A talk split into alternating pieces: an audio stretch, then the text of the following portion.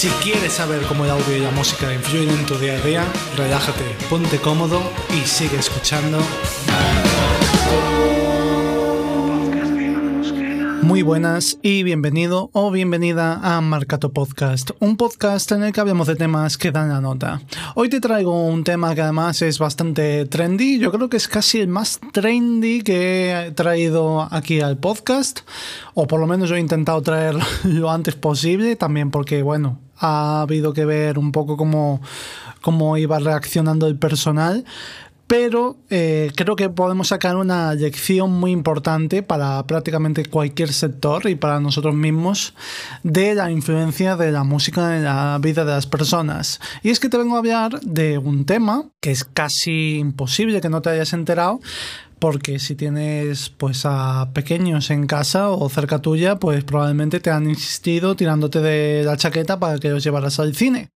Es que efectivamente estamos hablando de la nueva película de Super Mario, Super Mario Bros. La película, que se ha estrenado el pasado día 5 de abril, si no me equivoco. ¿Por qué estoy trayendo este tema para aquí, para el podcast? Bueno, lógicamente, hablando de Super Mario, podríamos traerlo por varios motivos, ¿no? Porque al final eh, tiene varios de los sonidos y músicas más características y más emblemáticas casi de la industria audiovisual, puesto que prácticamente cualquier persona que haya tenido una convivencia con una consola, los últimos 50 años, que se dice pronto, habrá escuchado alguna vez varias de sus famosas sintonías o sonidos, ¿no? Pero no, te traigo aquí la película por otro motivo, saliéndome un poco por la tangente. Y es que te vengo a hablar de la canción que se ha popularizado gracias a esta película, que casualmente no ha sido la banda sonora de Super Mario, no ha sido el main team que todos tenemos en la cabeza, sino que ha sido una canción de Jack Black, que Jack Black pone voz en esta película al personaje de Bowser, al antagonista, el Rey Koopa. Y es que para la película, un poco como broma, Jack Black se le ocurrió grabar la canción que se llama Pitches y que te voy a poner un trocito ahora, lo mínimo para que no me salte el copyright. Casi inevitable que, tanto si has ido a ver la película como no, pues que hayas escuchado esta canción. Y es que he visto varios medios compartiendo la canción, hablando de su relevancia, de su importancia, ¿no? Como ese fenómeno que tuvimos en su momento con Let It Go de Frozen, pues ahora parece que estamos volviendo a vivir con pitches y que la gente está incluso acompañando del mensaje como Pitches, la canción que cambió la historia de la música para siempre.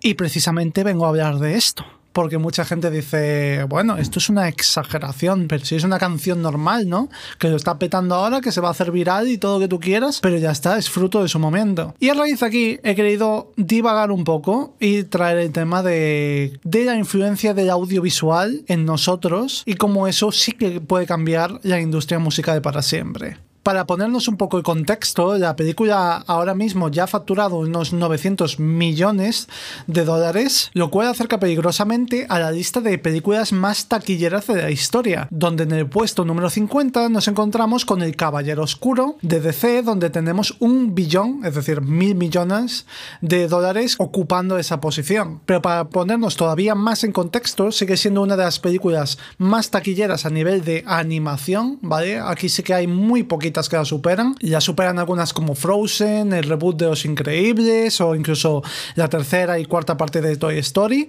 Pero realmente se está acercando bastante a un ranking que la verdad DC Illumination, ¿no? que son los creadores también de Groom y Villano Favorito y todas estas, pues yo no sé si tenía las expectativas de que lo petara de esta manera y lógicamente con la marca de Nintendo por detrás, que por cierto, el pasado día 22 te estrené un vídeo hablando de la identidad y estrategia de marca de Nintendo en mi canal de YouTube, Iván Mosquera, que eh, si te está gustando esta temática, pues tienes que ir a verlo porque ahí te hablo de la trayectoria de sus consolas, las estrategias que han seguido a nivel de branding, te lo explico todo especialmente centrándome en el apartado sonoro, así que si me acuerdo, te dejaré el enlace en la descripción del capítulo. También, para ponerte aún más en contexto, se ha convertido en la película basada en videojuegos más taquillera de la historia. Ahí sí que sí, ha superado a todas las previas que nosotros podamos tener en la cabeza, ¿vale? Entonces, bueno, pues teniendo estas tres cosas en común y dirigiéndose a un target que mayormente podemos entender que es infantil, aunque habría que ver esas estadísticas, a ver cuántos veteranos de gaming se han aventurado a ir a ver a la película del cine. Yo tengo que decir que todavía no he ido a ver a día de hoy porque, bueno, no hemos encontrado la ocasión, aunque sí que tengo ganas de ir a verla en, en versión original a poder ser. No porque no sea fan del doblaje, sino porque, bueno, me interesa en este caso eh, ver un poco la aportación pues, del personaje de Jack Black en Bowser y sobre todo la que más me llamaba la atención, que era la de Chris Pratt como la voz de Mario. Más sabiendo que en este caso Mario ya tenía un doblador de antemano que era Charles Martinet, pero en este caso, pues no sé si por parte de Nintendo, por parte de, de Illumination, pues decidieron contar con, con, alguien además del caché, como puede ser Chris Pratt, ¿no? Para, para ejercer este doblaje. Entonces, pues bueno, estaba interesado, ¿no? En ver cómo resolvían finalmente esa situación. Vamos a hablar de la canción que ya acumula 18 millones de views en YouTube y dependiendo de la versión, porque hay otra versión de Lyrical Lemonade que, en el cual sale el propio Jack Black en lugar de ser dentro del videoclip animado, ¿no? por así decirlo, que ya acumula también 23 eh, millones de visualizaciones, es decir, que si al final empezamos a sumar unas con otras, con otras, con otras, pues bueno, al final ya se posicionan en unos, pues tranquilamente 50 millones de visualizaciones y recogemos todos los canales que han reposteado la canción, ¿no? Y, y probablemente hasta puede que me esté quedando corto, vete tú a saber. Esto realmente puede parecer hasta poco, ¿no? Porque estamos acostumbrados a esos mega lanzamientos que tienen las canciones que salen en tendencia en YouTube, que acumulan, vamos, 100 eh, millones de visualizaciones como quien se tira un pedo, básicamente. Pero bueno, aún así tenemos que poner el contexto todo sobre la mesa. Es una canción de una película, es una canción que fue eh, compuesta exclusivamente para la película, es una canción que aún encima no es en sí misma de típico plantem comercial que puede favorecer esa reproducción tan eh, repetitiva de la canción, sino que tiene un perfil pues muy particular, porque es Jack Black cantando en piano, tampoco tiene mucha letra. Al final tenemos que tener todo en consideración, ¿no? Tomar en cuenta el contexto completo de la canción para analizar estos números con mayor criterio y decir, hostia, pues al final sí que son unos números bastante importantes como para tenerlos en mente, ¿no? Que no es cuestión de compararlos con el reggaetón de turno. Ya tomando esto como introducción, pues vengo a hablar de la influencia de los medios, ese mensaje de cómo una canción puede cambiar la historia de la música para siempre. Y es que al final, con siendo una película tan taquillera, tanta facturación, podemos traducirlo incluso en personas, ¿no? En cantidad de, de personas que han ido a ver la película. Es que al final estamos hablando de quizá de 100 millones de personas tranquilamente que han ido a ver la peli, o 90 millones, 80, es que aunque sean 50 millones de personas. En muchos casos pues, van a ser niños, ¿no? O van a ser chavales que quizá su primera consola ha sido la Nintendo Switch y han jugado ese Mario Odyssey, que es la última entrega del fontanero, ¿no? Y que han ido a ver a, a su héroe pues en pantalla por primera vez, ¿no? Bueno, los más veteranos sabemos que es la segunda, pero la primera no existe.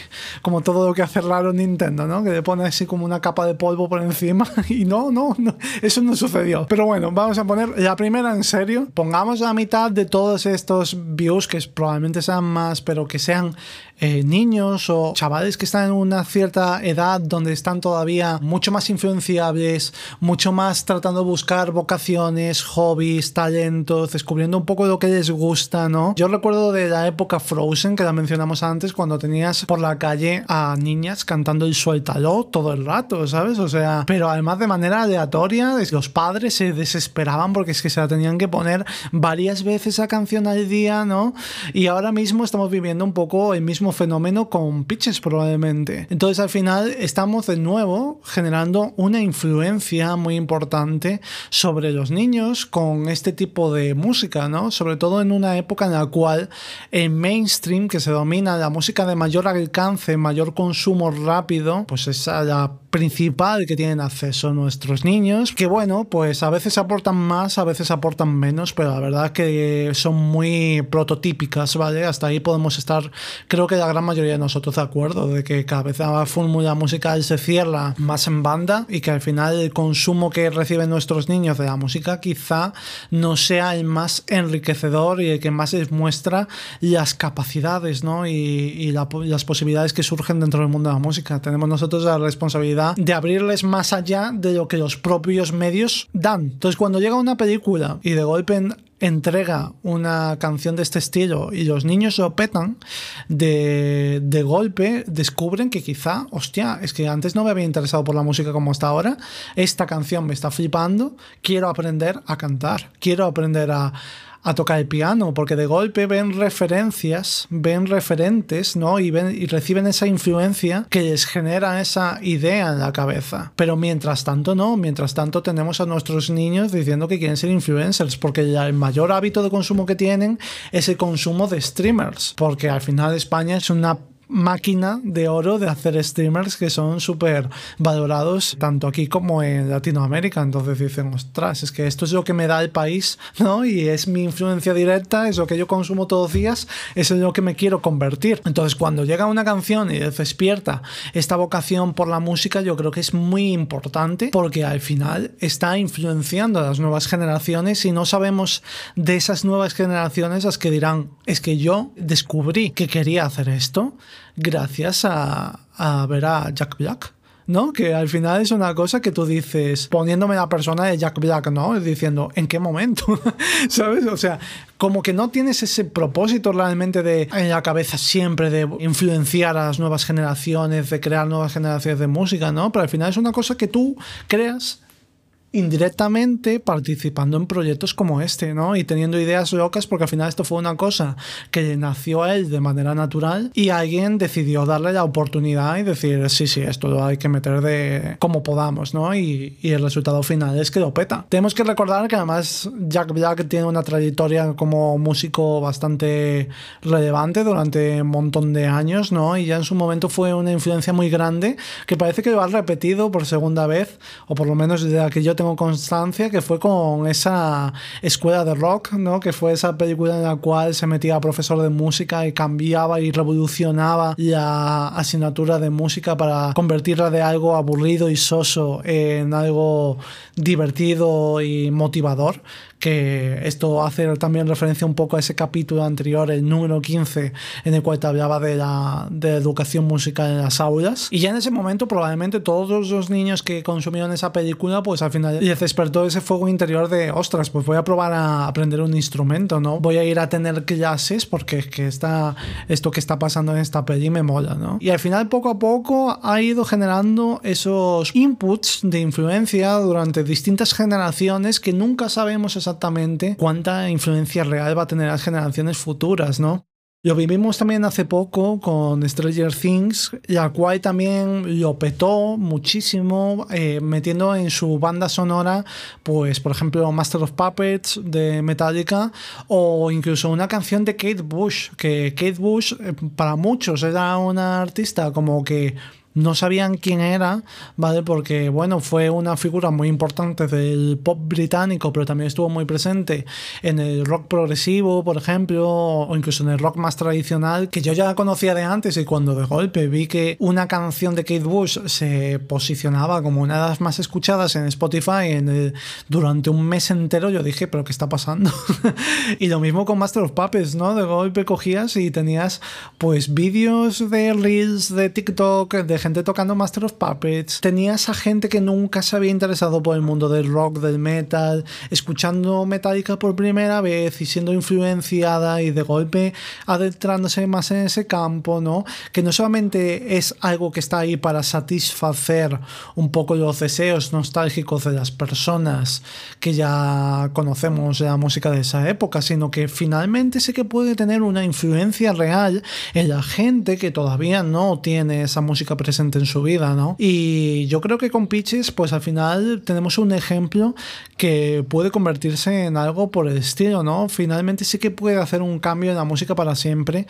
Y yo creo que siempre existe esa posibilidad de hacer las cosas bien. Porque al final, cuando esto pasa, generalmente pasa haciendo las cosas bien. Sí, es verdad que tiene unas condiciones muy concretas. Porque al final sabemos que es la película de Super Mario, sabíamos que como mínimo iba a vender tanto, pero podían haber tomado una decisión mucho más conservadora. Podían haber cogido y que un artista o una discográfica les pagara por meter un product placement de una canción que lo esté petando en este momento en la radio. Y ir a lo fácil, ¿no? Como hacen muchas otras, que lo que hacen es para autofinanciarse, coger y aprovecharse de que las discográficas quieren meter pasta para que esa canción se reproduzca, para que ese artista venda.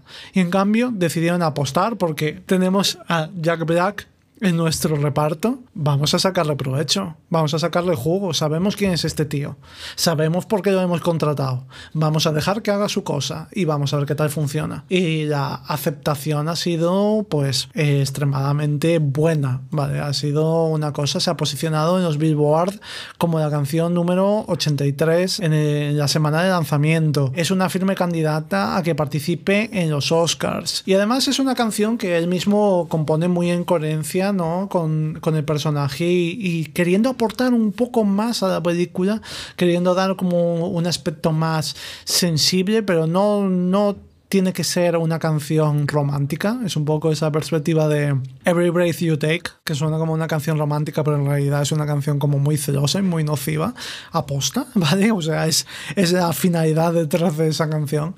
Pues es exactamente lo mismo, es jugar con una dualidad que al final termina enriqueciendo ¿no? el personaje y a mayores pues genera toda esta repercusión y todos estos efectos positivos. ¿no? Y poco más que añadir, yo creo que al final yo confío mucho en el poder del sonido y de la música para generar una influencia positiva en las personas y por eso, por supuesto, pues yo lo aporto hacia las marcas cuando trabajo la identidad sonora, la identidad musical, ¿no? Al final lo que queremos conseguir es generar un impacto positivo que finalmente aporta una perspectiva mucho más amplia y enriquecedora, ¿no? Y bueno, pues también tiene la parte más de disfrute, que al final la música, por supuesto, pues hay que disfrutarla y entretenernos con ella. Y nada más, la verdad es que he divagado como un campeón alrededor de este tema, puesto que el bruto pues ya ronda los 20 minutos, a ver en cuánto queda el, capítulo final en cuanto edite.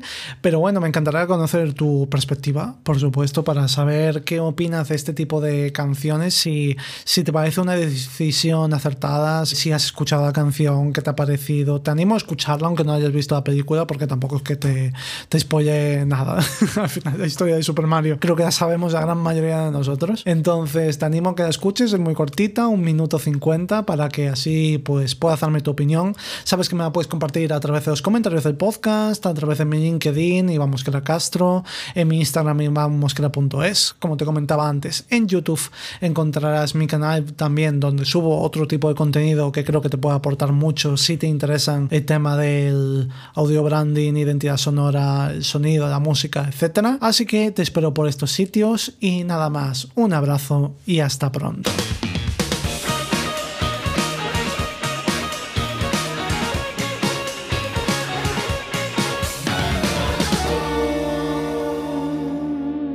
Love really makes a guy come out of his shell.